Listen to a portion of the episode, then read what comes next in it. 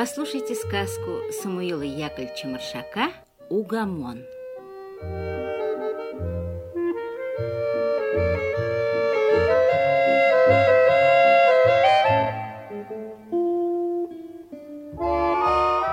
Сон приходит в тихомолку, пробирается сквозь щелку.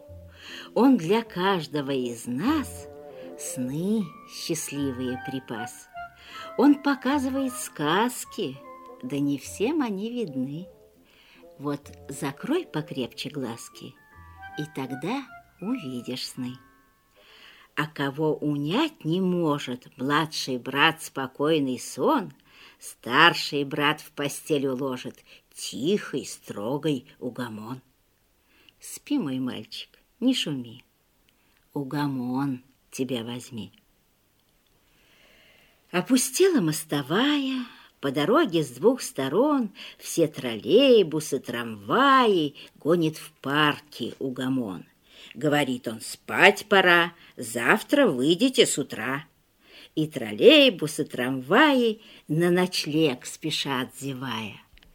Там, где гомон, там и он, тихий, строгой угомон. Всех, кто ночью гомонит, угомон угомонит. Он людей зовет на отдых в деревнях и городах, на высоких пароходах, в длинных скорых поездах. Ночью в сумраке вагона вы найдете угомона. Унимает он ребят, что улечься не хотят. Ходит он по всем квартирам, а подчас летит над миром в самолете угомон. И воздушным пассажирам тоже ночью нужен сон. Под спокойный гул моторов в синем свете ночника люди спят среди просторов, пробивая облака. Поздней ночью Угамону говорят по телефону. «Приходи к нам, Угамон, есть у нас на Малой Бронной паренек неугомонный, а зовут его Антон». По ночам он спать не хочет, не ложится на кровать, а хохочет и гогочет, и другим мешает спать.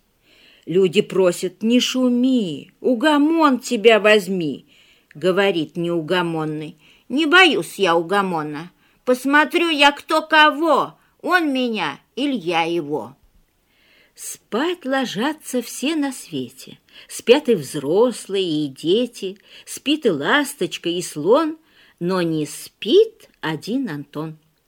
До утра не спит и слышит, как во сне другие дышат. Тихо тикают часы, за окошком лают псы. Стал он песни петь от скуки, взял от скуки книгу в руки, но раздался громкий стук, книга выпала из рук. Да и как читать в постели, лампа светит еле-еле. Начал пальцы он считать.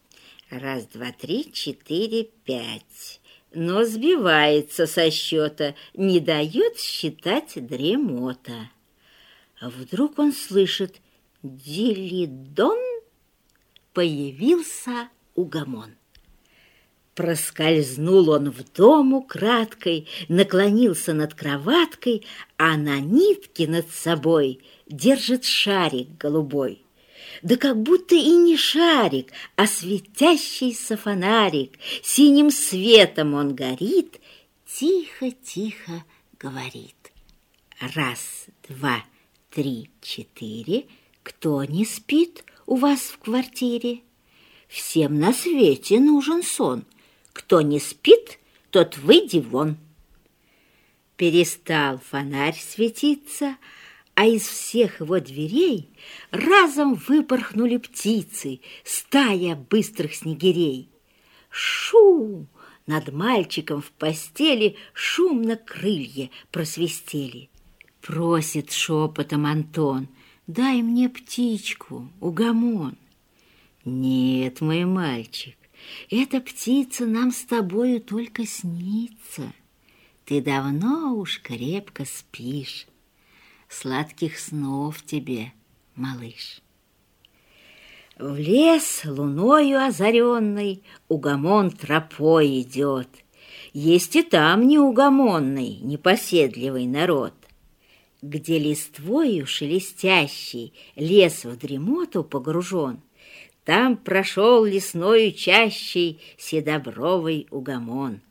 Он грозит синичке юной, Говорит птенцам дрозда, Чтоб не смели ночью лунной Отлучаться из гнезда.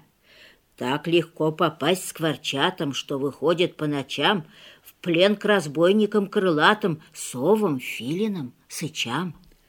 С угомоном ночью дружен Младший брат спокойный сон, Но и днем бывает нужен Тихий, строгой угомон.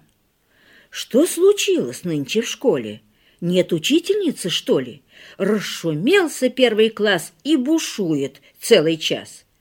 Поднял шум дежурный Миша. Он сказал, ребята, тише! «Тише!» — крикнули в ответ Юра, Шура и Ахмед. «Тише! Тише!» — закричали Коля, Оля, Галя, Валя. «Тише! Тише! Тишина!» — крикнул Игорь у окна. «Тише! Тише! Не шумите!» — заорали Витя, Митя. «Замолчите!» — на весь класс басом выкрикнул Тарас.